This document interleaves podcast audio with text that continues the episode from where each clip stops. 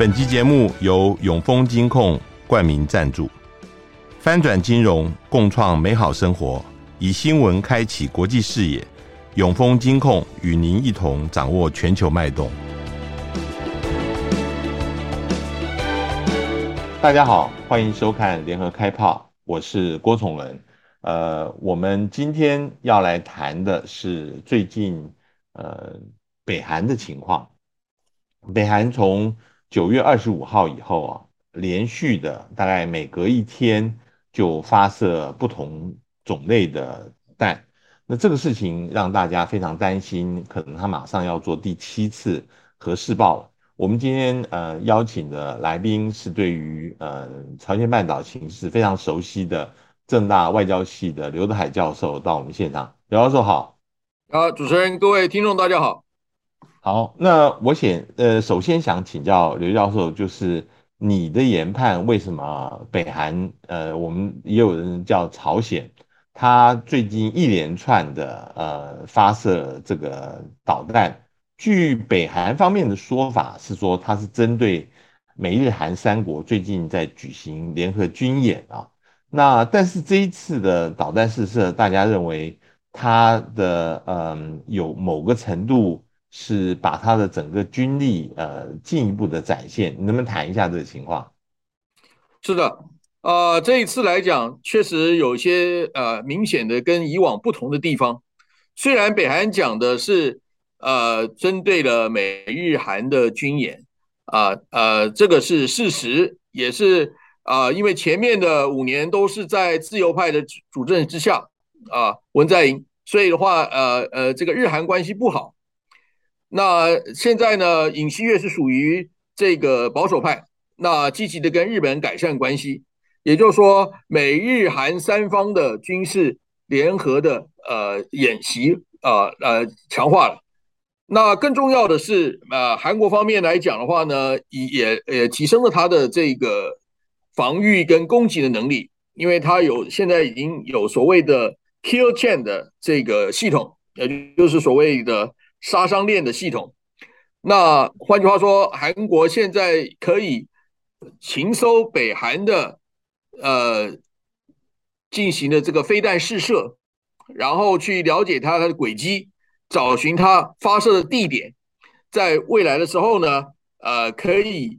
呃对它呃先发制人，就是先把北韩的这个发射的设施给它炸掉。那那这样子的话呢，呃，那北韩的话将来就会呃就不是像从前那么容易了啊，所以这个叫做 Kill Chain 的这个杀伤链的系统现在已经存在了，而且在做。所以这次我们会看到北韩的呃试射来讲啊，还有它的整个的规模来讲，还有多样性来讲，都是跟以往所不同的。所以应该是针对了南韩现在新配备的这个 Kill Chain 的系统，还有呢美日韩三方联合军演所呃产生的这个呃攻击的呃来做阴影做准备。嗯、我我讲两个事情，其实呃这一次大家特别注意到，一个是四号的时候，北韩发射了一个很射程很远的一个中程弹道导弹。那有说的是火星十二型啊，那北韩自己叫做新型中远程啊弹道导弹，它的飞行距离有四千五百公里啊。那这个呃，是不是我们以前呃说这个说法是说有史以来射程最远的飞弹呢？你觉得这个飞弹是代表是什么意义？它代表它的飞弹技术已经成熟到某个程度呢，还是说？呃，这是他用来威吓美国的一个重要的方法。呃，应该是两者皆有，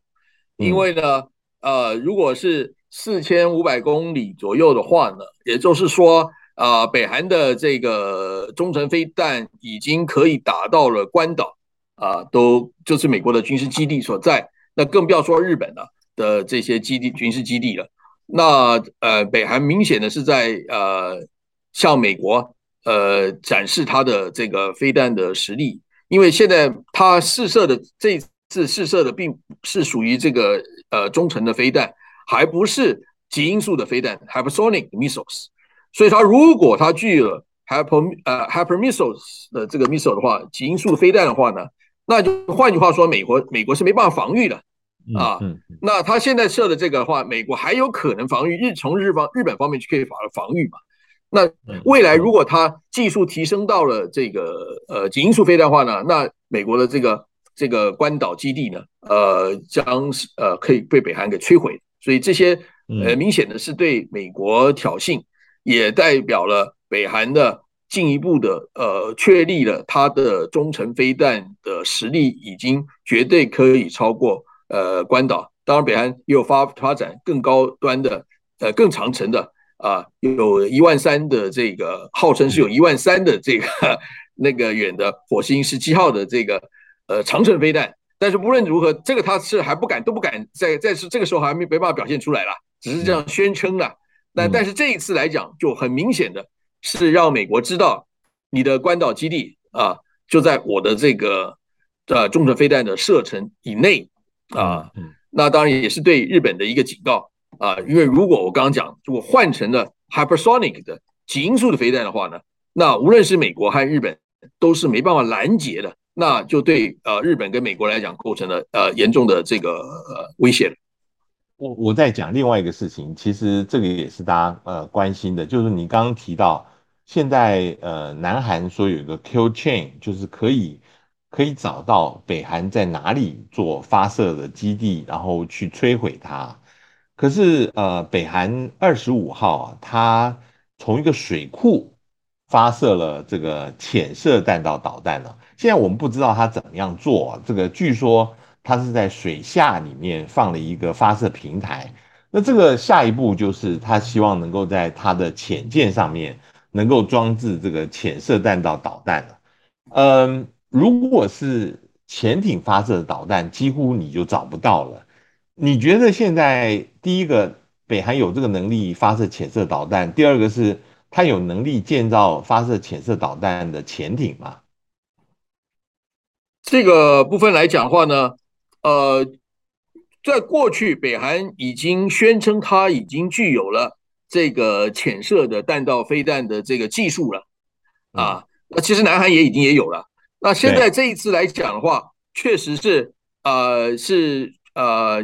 据韩国方面的报道的话，其实韩国军方并不知道，啊，北韩。这是北韩的十月十号公布，因为十月十号是北韩的这个劳动党的这个建军的日子，所以的话，他特地公布出来，他在水库的呃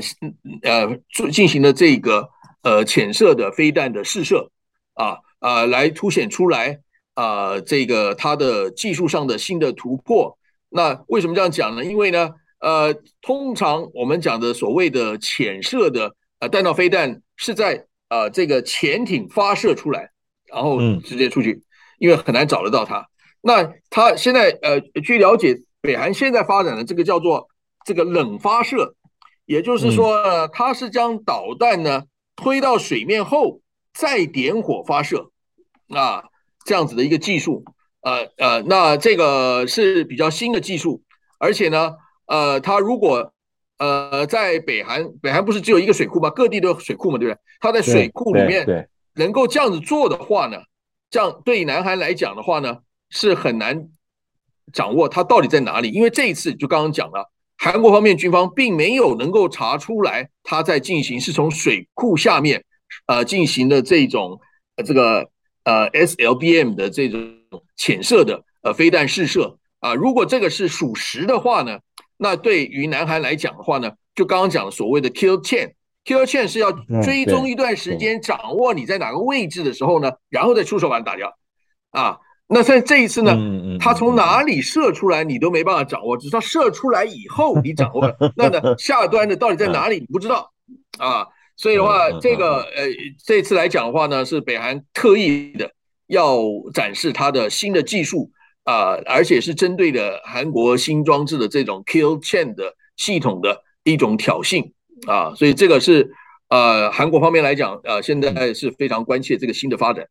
是，呃这一次，呃其实韩国它呃北韩它是把这个呃从九月二十五号到十月九号整个当成一个军演，然后他在这个每一天每天他不不宣布消息，一直到整个军演结束之后，他才宣布这个消息啊。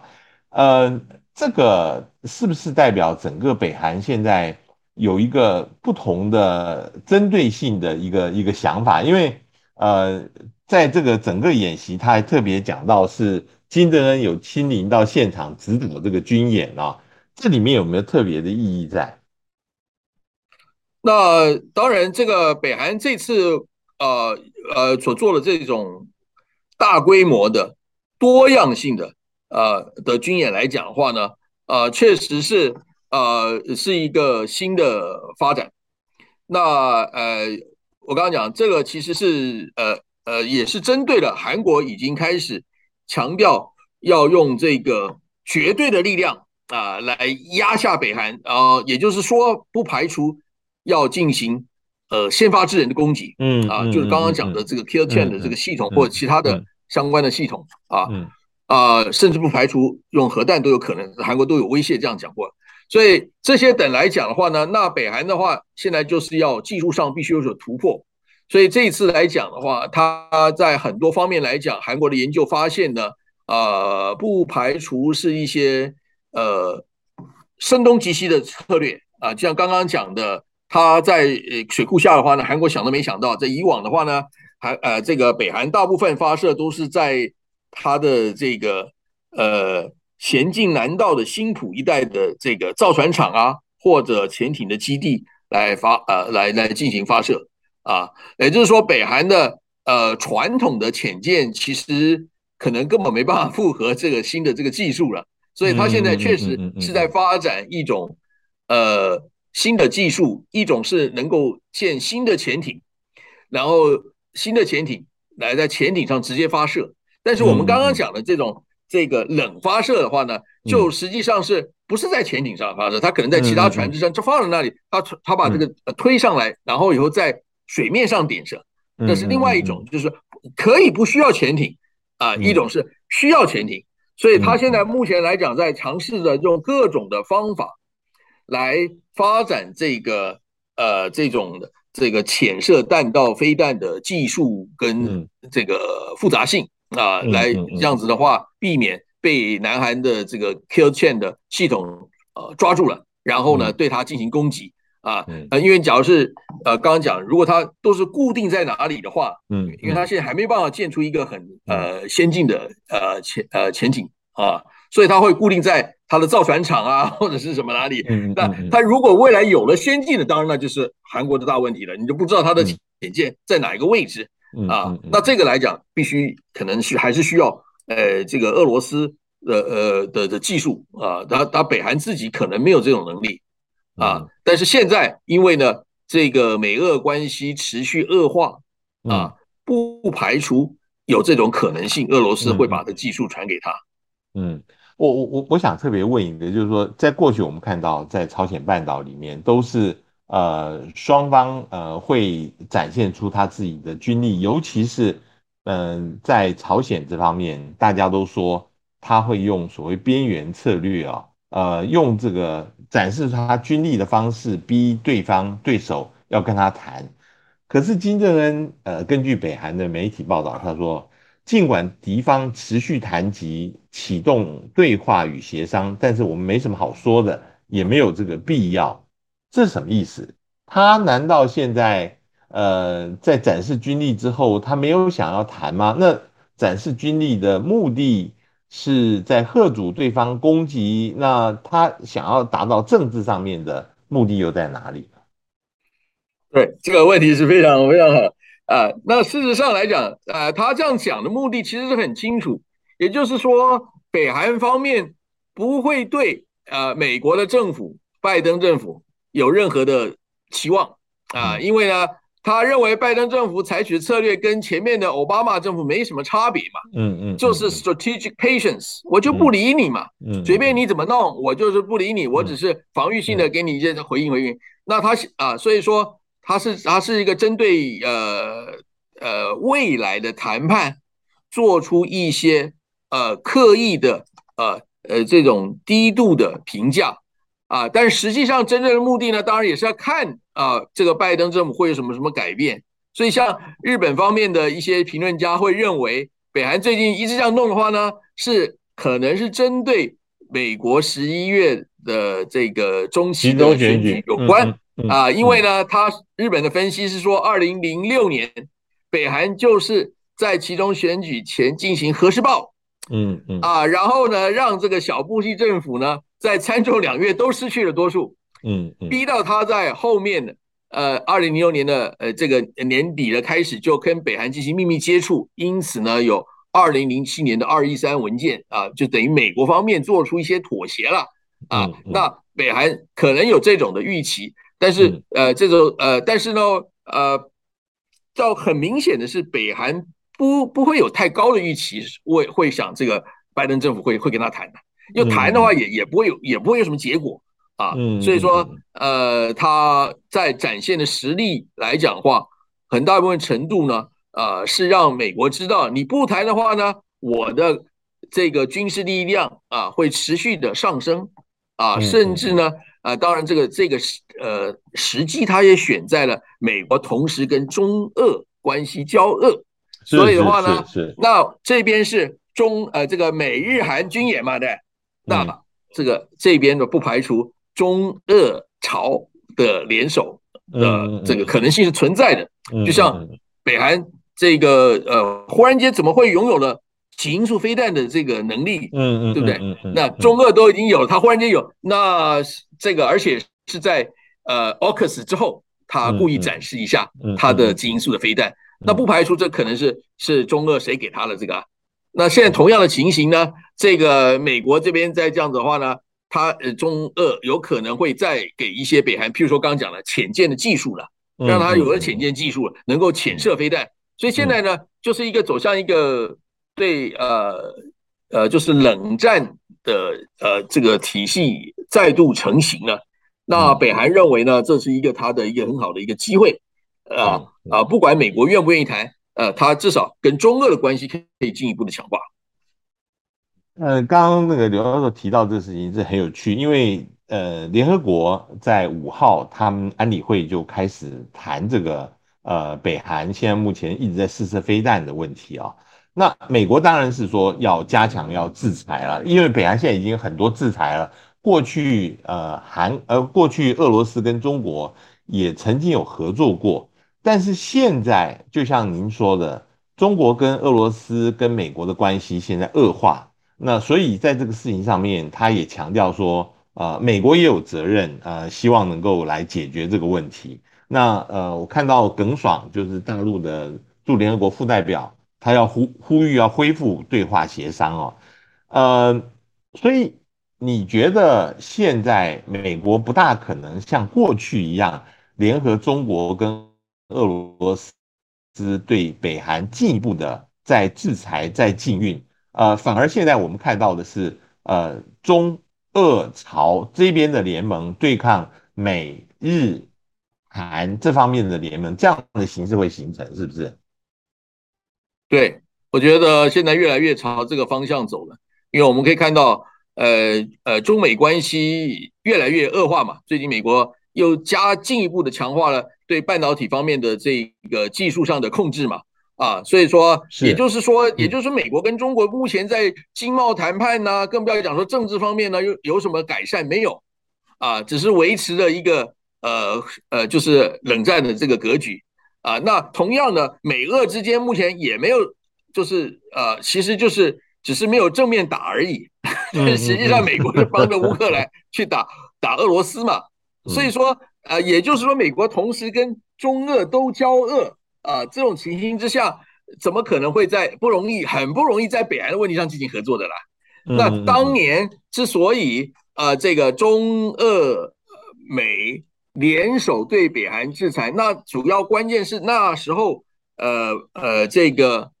呃，川普刚刚上任，二零一七年上来的时候，所以的话呢，这时候中俄对川普这个人还不太了解啊。呃，也也是在观看他的政策，所以说一开始川普用呃呃这个呃这个强硬施压，然后对北韩制裁呢，啊、他们是因为想要看想跟美国改善关系，而且在观看川普的政策，所以那个时候他们进行一些合作，以啊、呃、在看必要时候呢，再看后面怎么发展。所以那个时候啊，这个中俄都没有提这呃，就是美国提出来要制裁啊，这些那个中俄都没有提这个反对的，或者是杯葛，呃，就是没没有 veto 了啊，没有没有他这个否决，所以联合国才通过嘛。那现在呢，美国同时跟中俄关系都不好。那不管是中还是俄，随便谁要 veto 一下，那你美国就是没辙了嘛？啊，那就是联合国就不可能发挥它的作用了啊。所以这个现在来讲的话，所以说说这个新冷战实际上已经呃已经成型了。嗯呃，不过这个北韩的尤其金正恩还是非常呃不可测的哈。那现在就有一个说法，就是说呃大家都在等什么时候他会做第七次核试爆啊。那有一个估计是从十月十六号，就从二十大开幕，一直到十一月七号，就是美国期中选举这一段时间都有可能。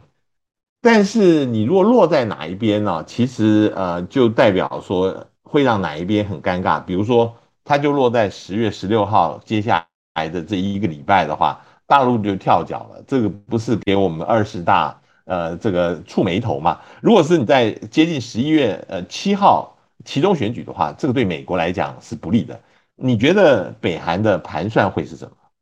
因为我们必须要了解中国大陆跟中国大陆的立场。中国大陆一再呃，当西方国家放出这个消息说北韩可能会进行核试爆等等等的话的时候呢，呃，中国大陆有有一再表示了不希望北韩进行核试爆。对对、啊，所以这是中国的立场啊。那还有我们刚刚分析的背景，也知道，既然新冷战已经成型，那也就是说，北韩想要跟美国单独双边改善关系的可能性几乎没有。嗯，跟南韩这样子保守政府想要改改善关系的可能性也几乎是没有。嗯，所以在这种情形之下啊，北韩如果再去得罪中国的话，那可能是不智之举。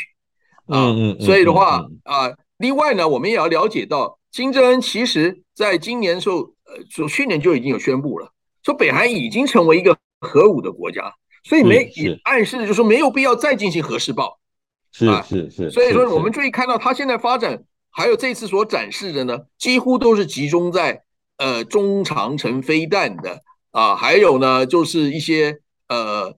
呃，在不同的角度、地点进行不同形式的飞弹的试射，就呃，它应该是目前来讲讲的话呢，集中在飞弹技术进一步的提升啊，然后在未来有可能呢，才能够把这个核弹头把它放上去，然后打到更远的地方，譬如说打到关岛啊，或者这样子的话呢，啊，所以哎，还有加上我们前面讲到的，它的呃有展示过的极音速的飞弹。啊，嗯，所以这些应该是他现在掌握的重点，因为北韩现在已经宣布他就是核武国家了啊，所以也就是说他可以不用再核试爆，干嘛要核试爆呢？嗯嗯，所以这个不排除是呃西方国家还有韩国的一个这个呃 cognitive warfare。我哎，我那我问你，就是因为现在韩国方面传出消息啊，呃，似乎我呃这个尹锡悦政府在威胁。如果真的呃北韩核试爆的话，他就要废除九一九南北军事协议啊。那呃这个是用一个强硬的方法来对应，当然会不会这样做，呃我们也不知道。呃，你觉得现在呃尹锡悦政府对北韩有没有一个呃有一个全盘的一个对策呢？还是说现在？其实就是跟着美国走，美国要我强硬，我就强硬。呃，这个其实那个韩国比较亲这个自由派的嘛，这个韩 Q 类啊，韩民族日报是讲说啊，尹锡悦政府从头到尾都没有尊重过九一九的这个 两韩的协议，因为这个协议是是前面的文在寅政府是比较愿意跟北韩改善关系的政府。跟北韩签订的，所以他根本不会尊重，也不也不也不在乎你这个啊，所以他从头到尾就是认为，呃，前面的文在寅政府是对北韩政府的姑息啊，所以才会养奸嘛，就是北韩现在这个实力越来越强大了啊，呃，所以说韩国当然就要跟美国进一步的强化啊，加强它的呃这个全面压倒的优势，韩国强调是现在讲的是压倒性的优势啊，说北韩要进行核试爆，他们就要怎么样的这个进行一个报复啊，所以目前来讲的话呢，两韩很明显的都是大家都是在 action reaction 啊，你你这样做，我就表示我比你更强，然后大家互相呢在威胁恫吓，那其实来讲背后呢，最后还是要看这个中美这样子的俄罗斯这三强他们之间的怎么样互动。啊，来看发展，所以说，呃，刚刚讲的，如果新冷战成型的话呢，对北韩来讲，啊，未未尝也不是一件坏事。那它可以跟中俄加强军事，可以提强提呃强化。那未来也有可能跟中国在经济上改善啊，这个都是他们已经有谈论过了。这个呃，重启这个黄海的经济特区的计划，那谈谈的是中朝俄的呃如何进行进一步的合作。所以这个已经。已经讨论到了，不只是只有战略的对抗啊，这个战呃，这个经济的合作都已经在讨论。嗯，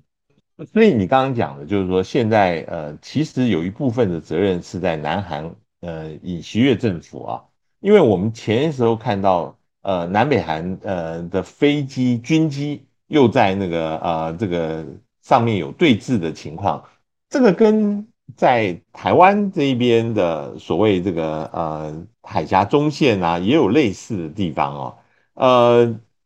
比如说讲九一九南北军事协议，其实就是规定呃在 DMZ 就是非武装区呃以外，还要设置一个禁飞区，禁止空中侦察。是不是这一次就是在这个事情情况之下，两边呃？各自不相让而引起的越来越多，还有一次北韩出动了快一百五十架飞机，这个几乎把整个北韩的空中武力都动员起来了，这个又是为什么？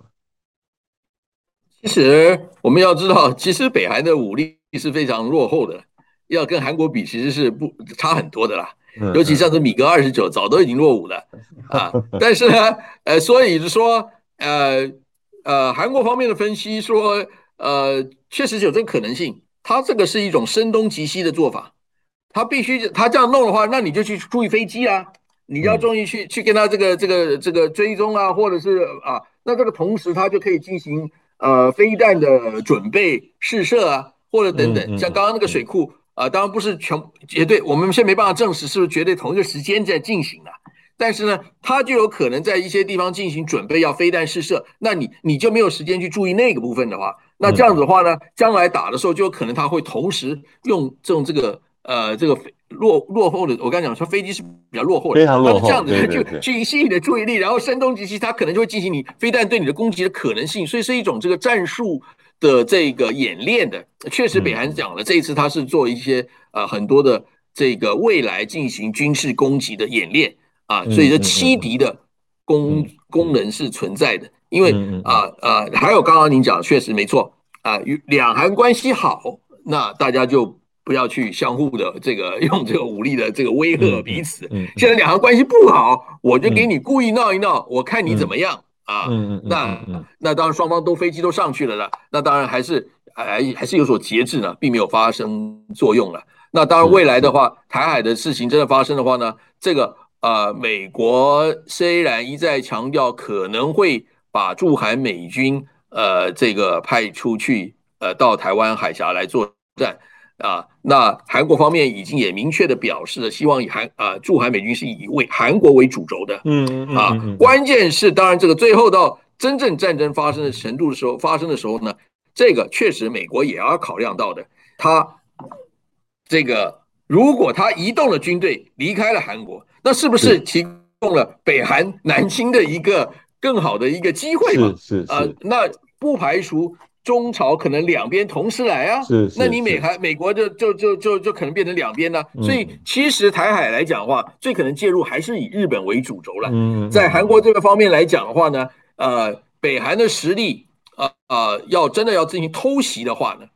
或者要进行攻击的话呢，韩国是不容易防备的。嗯，所以说。呃，这个目前当然大家都是讲这个口水战嘛，随便你怎么讲了。但是确实，在战争的时候，到目前为止是美国掌握了战争的这个主控权，韩国是没有权利的啊。但是呢，我刚刚也讲到了，如果真的台海发生战事的话呢，那美国要不要调动韩国的军队的话，这南韩美国也必须要考量到北韩可能的奇袭。那那那假如真的变成两个地方同时打了，那反而美国自己居于不利的地位嘛。那所以用日本的军队还有他自己的关岛的这个是比较符合美国自己的这个战略的部署。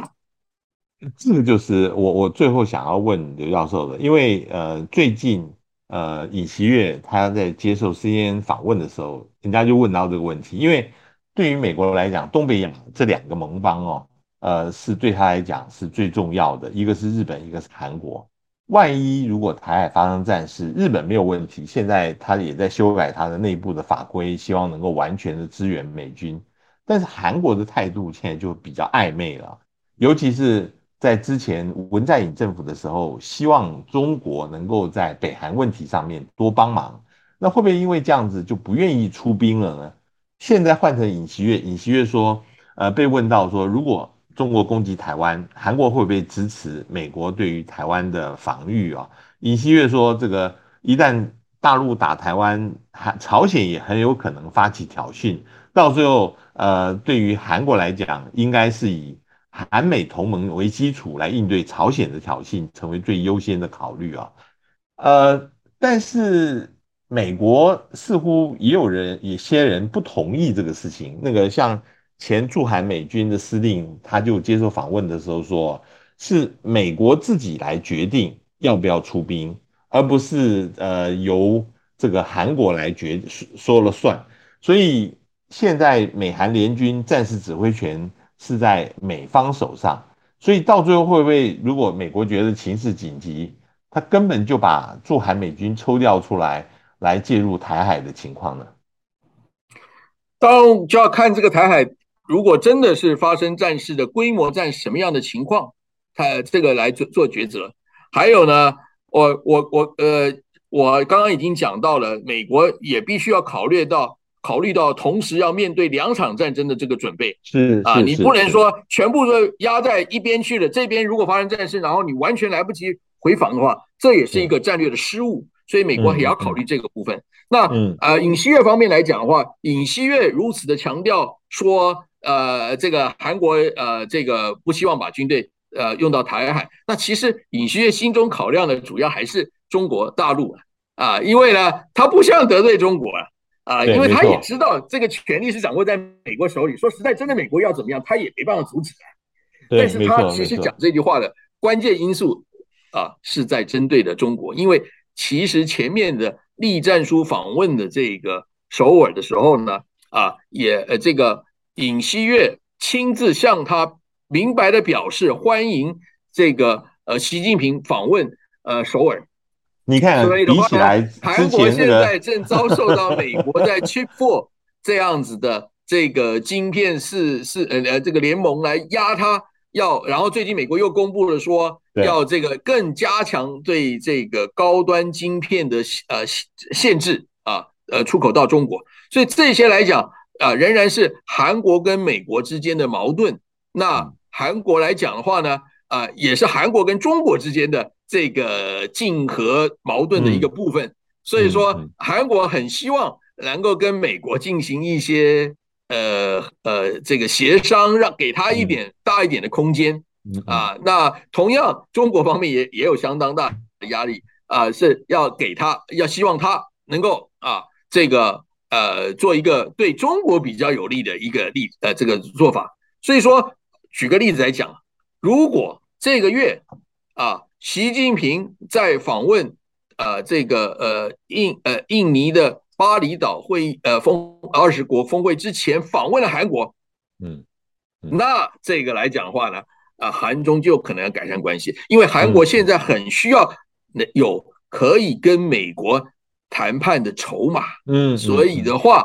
中方也想要韩国的的支持，那尹锡悦也需要韩国的支呃呃这个中国的支持来跟美国谈判，因为我刚讲不只是晶片，现在还有电动车，因为韩国的电动车这个最近尤其现在起亚在美国北美的市场呃呃这个成成呃成长呃这其实是是呃减减少了呃十呃百分之十四左右，那呃拜登又通过了减少通膨案。啊，让让说补助，补助只给补助在北美的生产的这个电动车，那韩国到目前为止都没有在北美生产，都是从别的地方 或者韩国呃进口到呃美国去的，所以这对韩国是重创，但但是对日本是有利的，还有美国的呃商呃美美国的这个车商是有利的，所以这个来讲，韩国现在美国没有说说 yes 说调整啊，所以说韩国一直在寻找一个跟美国谈判的筹码啊，所以说这种可能性仍然是存在的。这很有趣，就刚刚刘教授说的，虽然我们看到新冷战，呃，各自三国在对峙的情况，但是韩国仍然希望在这里面找到自己的空间，能够夹缝中求生存。今天非常谢谢呃这个刘教授接受我们访谈，希望下次还有机会，谢谢。好，谢谢，也谢谢各位听众收听，我们下次见。联合报数位版双周年庆推出数位版订户抽奖活动。即日起至十月三十一日期间，只要是联合报数位版订阅户，就有机会获得 iPad Air 以及 HomePod Mini 等万元好礼。新订户前一百名更能获得限量版保温袋。立即前往资讯栏查看活动页面。网搜寻 VIP 大 U 店 .com，到联合报数位版看更多精彩的报道。